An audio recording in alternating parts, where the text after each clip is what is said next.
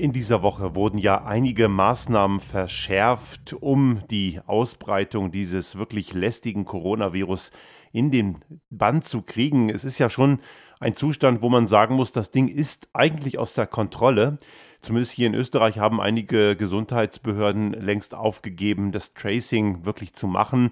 Sie machen nur noch das Allernötigste und das ist im Prinzip eigentlich eine Kapitulation vor der Situation. Und wenn wir uns mal wirklich die Zahlen, Daten, Fakten anschauen, so sind wir mit den Fallzahlen weit größer als der Bereich, in dem wir damals im Frühjahr waren. Der einzige Unterschied ist, dass die Krankenhausbelegung noch nicht ganz so hoch ist wie damals, was daran liegt, dass es tendenziell jüngere Leute sind, die es erwischt. Aber wir wissen auch, dass die Hospitalisierungen tendenziell steigen und dass das immer mit einer Latenz von zwei bis drei Wochen reagiert. Ein lästiges Thema. Ich habe mir eigentlich vorgenommen, hier auf Themen zu schauen, die abseits davon sind. Wir haben ja auch viele, viele andere spannende Themen, die gerade aktuell anstehen, sei es die US-Wahl oder das Thema Frauen in Führungspositionen. Dazu werden wir uns sicherlich auch die nächsten Wochen nochmal mit beschäftigen. Aber es geht hier momentan um etwas, was wir sehr gut sehen können, weil es auch in andere Bereiche des Lebens, der Gesellschaft und der Wirtschaft einen Einfluss hat. Und zwar in der Hinsicht, dass wir erkennen können, dass gewisse Modelle und Annahmen pauschal nicht funktionieren.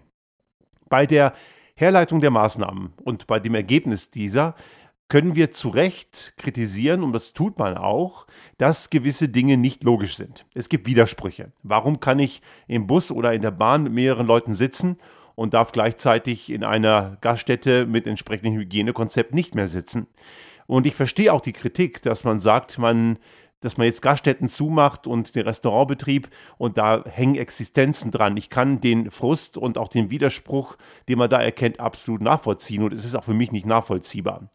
Zunächst einmal, was sehr gut ist, und auch wenn es einige Blödköpfe immer noch behaupten, das würde nicht äh, passieren, der Diskurs findet statt. Die Leute, die glauben, es gebe nur eine einheitliche Regierungsmeinung und andere kämen nicht vor, die sind einfach nur zu blöd zuzuhören. Wobei ich glaube eher, dass die einfach nur nicht den Quatsch hören, den sie gerne hören wollen, nämlich, dass das alles eh harmlos sei. Und ich möchte mich in dieser Folge nicht mit den Idioten beschäftigen, die das verharmlosen oder gar leugnen. Um die geht es mir hier keineswegs, sondern es geht hier darum zu verstehen, in welcher Zwickmühle die Entscheider in der Politik sind, die jetzt Maßnahmen einführen müssen. Die Fallzahlen gehen durch die Decke und die Leute, die immer noch den exponentiellen Verlauf leugnen, die haben in der Schule in Mathematik nicht aufgepasst.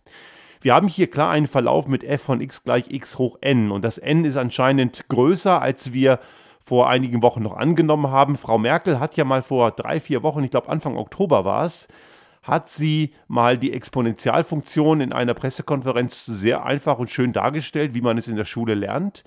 Und hat damals postuliert, dass wenn wir so weitermachen, sind wir bei 20.000 neuen Fällen in Deutschland pro Tag. Die haben wir allerdings jetzt schon. Also das, äh, der, der, der Bereich n in dieser Funktion ist eben größer als gedacht und das kann man nur verändern, indem man was am Verhalten ändert. Nun haben wir das Problem, dass man in den vergangenen Wochen viel auf Eigenverantwortung gesetzt hat. Und so sehr das ein frommer Wunsch ist, so sehr ist dieser auch eine Illusion. Bei, glaube ich, vielen Leuten funktioniert es, aber bei einigen eben auch nicht. Und die sind die Ursache dafür, dass es nicht funktioniert und diese Fallzahlen jetzt wieder durch die Decke gehen mit all den Gefahren, die davon ausgehen. Und daher braucht es eben Regeln. Also der, der Staat hat recht spät eingegriffen und auch natürlich sehr moderat immer noch, was auch gut ist. Wir wollen ja das um, auf jeden Fall vermeiden und gerade in dem privaten Bereich will der Staat und darf er auch nicht eingreifen. Der Schutz der Privatsphäre ist ein heiliges Gut und natürlich geht es darum, dass wir mit möglichst wenig Eingriffen das Problem in den Griff bekommen. Aber wir sehen ja, dass das nicht funktioniert, weil es eben immer noch eine gewisse Menge an Leuten gibt. Ich glaube, das ist eine Minderheit, aber eine gewisse Menge, die nehmen das Thema einfach nicht ernst. Wenn ich unterwegs bin und äh, in einem, ich bin ja viel mit der Bahn unterwegs und dementsprechend auch viel in Bahnhöfen, dort gibt es die Schnüffeltütenpflicht schon seit vielen Wochen.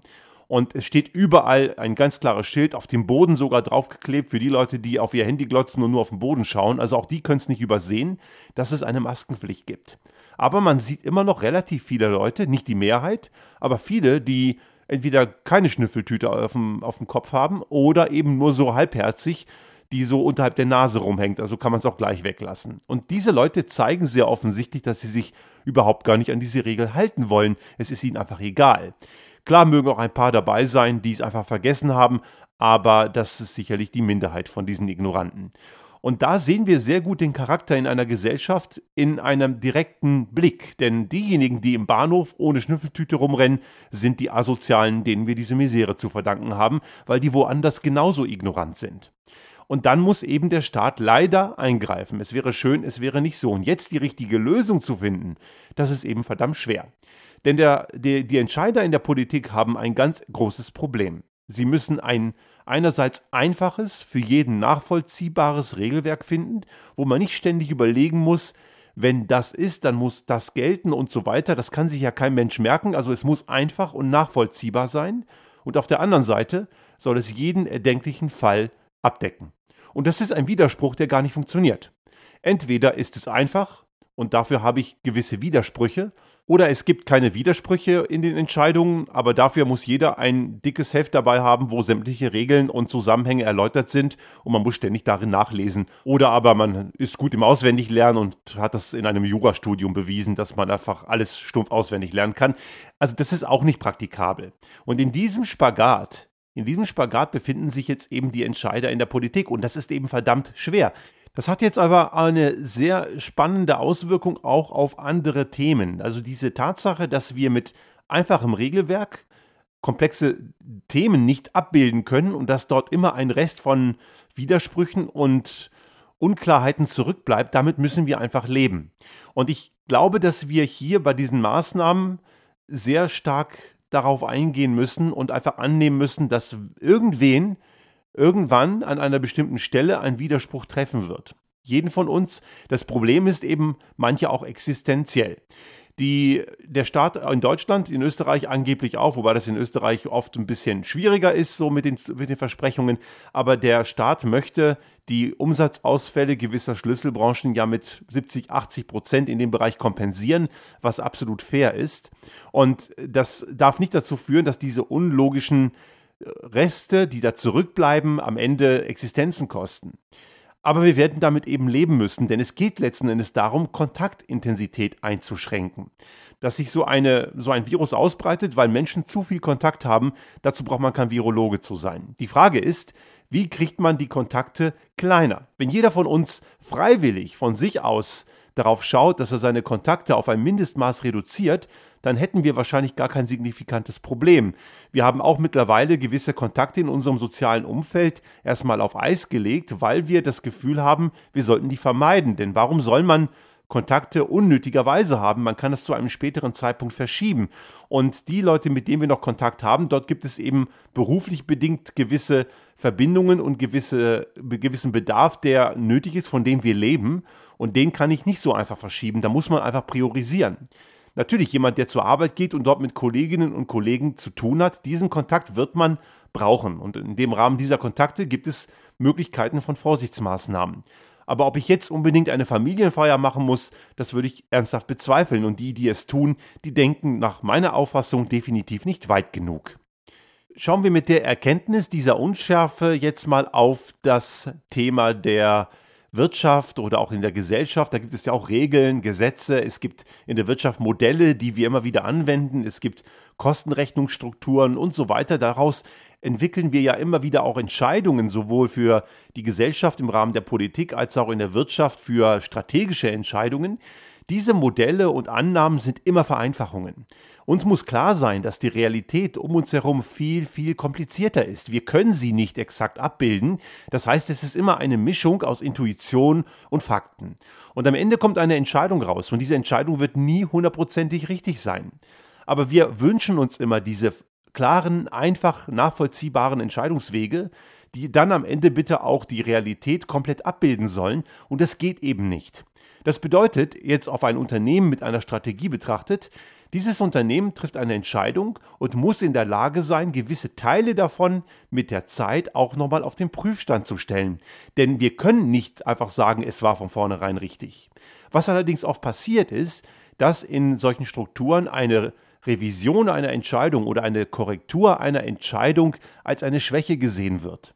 Genauso auch in politischen Gesetzgebungsverfahren oder aber auch in jetzt diesen Corona-Zeiten mit den, mit den Maßnahmen.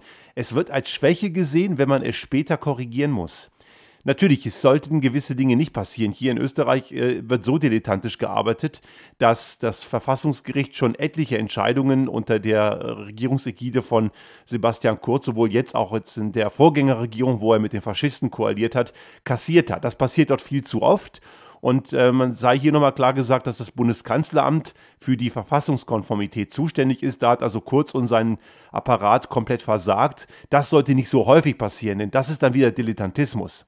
Aber ich rede davon, dass wir hier auch Entscheidungen korrigieren und anpassen müssen und dass man einfach gewisse Dinge nicht wissen kann. Wenn wir jetzt in der, im politischen Umfeld im Rahmen dieser Pandemie zu hören kriegen, wir haben alles richtig gemacht, dann ist das, kann das nur jemand sagen, der sich komplett gar nicht reflektiert, weil da hat keiner alles richtig gemacht, weil man einfach zu wenig weiß. Und Entscheidungskorrekturen in einem gewissen Rahmen sind normal, sowohl in der Politik als auch in der Wirtschaft. Und die Natur, die macht es uns vor. Die Natur ist nicht exakt. Die Natur folgt keinen klaren, exakten Modellen. Ich habe das ja in einigen Publikationen auch schon geschrieben. Ich mag immer sehr gerne dieses Beispiel der Merkur-Umlaufbahn. Der Merkur verfolgt eine Bahn, die nicht exakt den Kepler-Gesetzen gehorcht, weil er zu nah an der Sonne ist. So, man hat einfach lange Zeit geglaubt, da muss ein weiterer Himmelskörper sein, der ihn stört, aber den gibt es nicht. Erst die Relativitätstheorie von Einstein hat die Deformation der Merkurumlaufbahn, also die Abweichung von der Kepler-Ellipse, erklären können, weil es dort eben größere Beschleunigung nahe eines gravitativen Zentrums gibt. Die Relativitätstheorie ist eine weitaus exaktere Form der klassischen Mechanik. Die klassische Mechanik nach Newton gilt eben nur für kleine Geschwindigkeiten. Wenn möchte man exakter sein, muss man in die Relativität. Und auch diese Theorie, so sehr sie auch heute immer noch gültig ist, hat ihre Grenzen. Und es wird irgendwann der Tag kommen, wo wir feststellen werden, da gilt sie nicht mehr. Diesen Punkt haben wir so noch nicht gefunden, aber ein seriöser Naturwissenschaftler, der weiß immer, dass jede Theorie ihre Grenzen hat. Und diese Grenzen gilt es zu finden. Eine seriöse Wissenschaft lebt vom Widerspruch und von der Fragestellung, was ist daran vielleicht nicht richtig. Die Annahme, alles sei richtig, ist komplett unwissenschaftlich und unseriös. Und das unterscheidet eben seriöse Wissenschaft von diesen ganzen möchte gern Besserwissern, die eigentlich gar keine Ahnung haben und am Ende nur einfache Antworten versprechen. Die Wirtschaftswissenschaften, die neigen dazu, die Vereinfachungen eher anzunehmen. Die Naturwissenschaften sind da sehr viel selbstzweifelnder, was ich, glaube ich, sehr richtig finde, denn ich glaube, das würde auch in der Wirtschaft sehr gut tun, wenn wir einfach viele Dinge nicht als gegeben ansehen würden, sondern eher auf den Prüfstand stellen. Ich kenne das sehr oft bei der Fragestellung von Kostenrechnungen. Viele Kostenrechnungen werden in ein Modell gegossen und man glaubt sie dann bedingungslos, ohne zu verstehen, dass dort eine ganze Menge Annahmen drinstecken, die wir gar nicht verifizieren können und die wir auch nicht in monetäre Elemente ausdrücken können. Das geht gar nicht. Ich nehme da ganz gern das Beispiel der sogenannten versteckten Fabrik. Also in einem Unternehmen gibt es eine ganze Menge Aufwendungen von verschiedenen Leuten, die etwas tun, korrigieren, etwas adjustieren, nachregeln. Und das ist auch nötig. Je instabiler, desto mehr. Aber im stabilsten System ist das in einem gewissen Maß nötig. Und dieses Nachregeln kann ich nicht in Kosten ausdrücken. Von daher ist auch dieser Ansatz der TCO, der Total Cost of Ownership, nur eine grobe Näherung und nie die komplette Wahrheit. Und das muss uns immer wieder klar sein. Die Natur zeigt es uns eben, wie ich jetzt ansprach, zum Beispiel eben mit der Merkur-Umlaufbahn, aber auch die Quantenmechanik, die ja auch sehr tief in die atomare und subatomare Ebene eingreift, da kennen wir die Heisenbergsche Unschärferelation.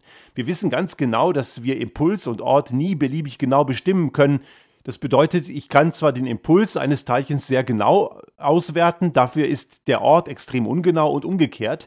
Und diese Unschärfe, die bleibt in jedem System in der Natur zurück. Und wir als Menschen, so sehr wir uns oft auch als was Übermächtiges sehen und glauben, wir seien irgendwas wie die Krone der Schöpfung oder so ein Blödsinn, wir sind auch nur Natur und damit fehlbar. Und diese Ungenauigkeiten, die müssen wir uns selbst eingestehen. Im Rahmen dieser Corona-Pandemie sehen wir das jetzt sehr gut. Die Ungenauigkeiten, die Widersprüche, und sie werden diskutiert, und das ist auch gut so, die wird es immer geben. Wir müssen allerdings am Ende einen kleinsten gemeinsamen Nenner finden, und wir haben nicht beliebig viel Zeit, den zu suchen, denn die Pandemie, die läuft. Das Virus, dem ist das ziemlich egal. Das Virus schert sich nicht um unsere Regeln. Es gibt die Verlockung der einfachen Antworten auf der anderen Seite. Diese vereinfachten Antworten sollen beruhigen, sollen Angst wegnehmen. Die sogenannten Querdenker, die mit Denken so viel zu tun haben wie Milchschnitte mit Milch, nämlich gar nichts, die geben einem diese vermeintlich einfachen Antworten, indem sie verharmlosen und leugnen. Aber die größte Vereinfachung von Antworten ist eben komplett blödsinnig, wenn sie eben nicht zur Realität passt. Und daher müssen wir einfach uns eingestehen, dass es diese einfachen Antworten nicht gibt, auch wenn sie uns einfach sehr gut tun würden. Also die Leute, die diese einfachen Antworten geben und diejenigen, die sie nehmen, sind die ängstlichsten Menschen auf dieser ganzen, in dieser ganzen Konstellation. Denn bei all dem, was wir jetzt hier diskutieren und bei den Maßnahmen und bei diesen Zahlen, Daten, Fakten, die ja sehr transparent berichtet werden, geht es nicht um Angst oder Panikmache. Es geht um das Verstehen von Fakten. Und das hat zur Folge, dass man Handlungsweisungen einführen muss. Wer diese Handlungsweisungen folgt und wer entsprechende Schlüsse zieht, wie auch immer die dann aussehen, das hat nichts mit Panik zu tun, sondern mit Verantwortung. Und das Verharmlosen eines Problems, das ist verantwortungslos. Die Problematik dieser Pandemie ist im Wesentlichen eine gesellschaftliche Problematik, genauso wie zum Beispiel auch die anthropogene Klimakrise, die weitaus bedrohlicher ist als das, was wir im Kontext dieses Virus kennen. Und damit wir sie lösen können, liegt es einzig und allein an der Verantwortung eines jeden Einzelnen.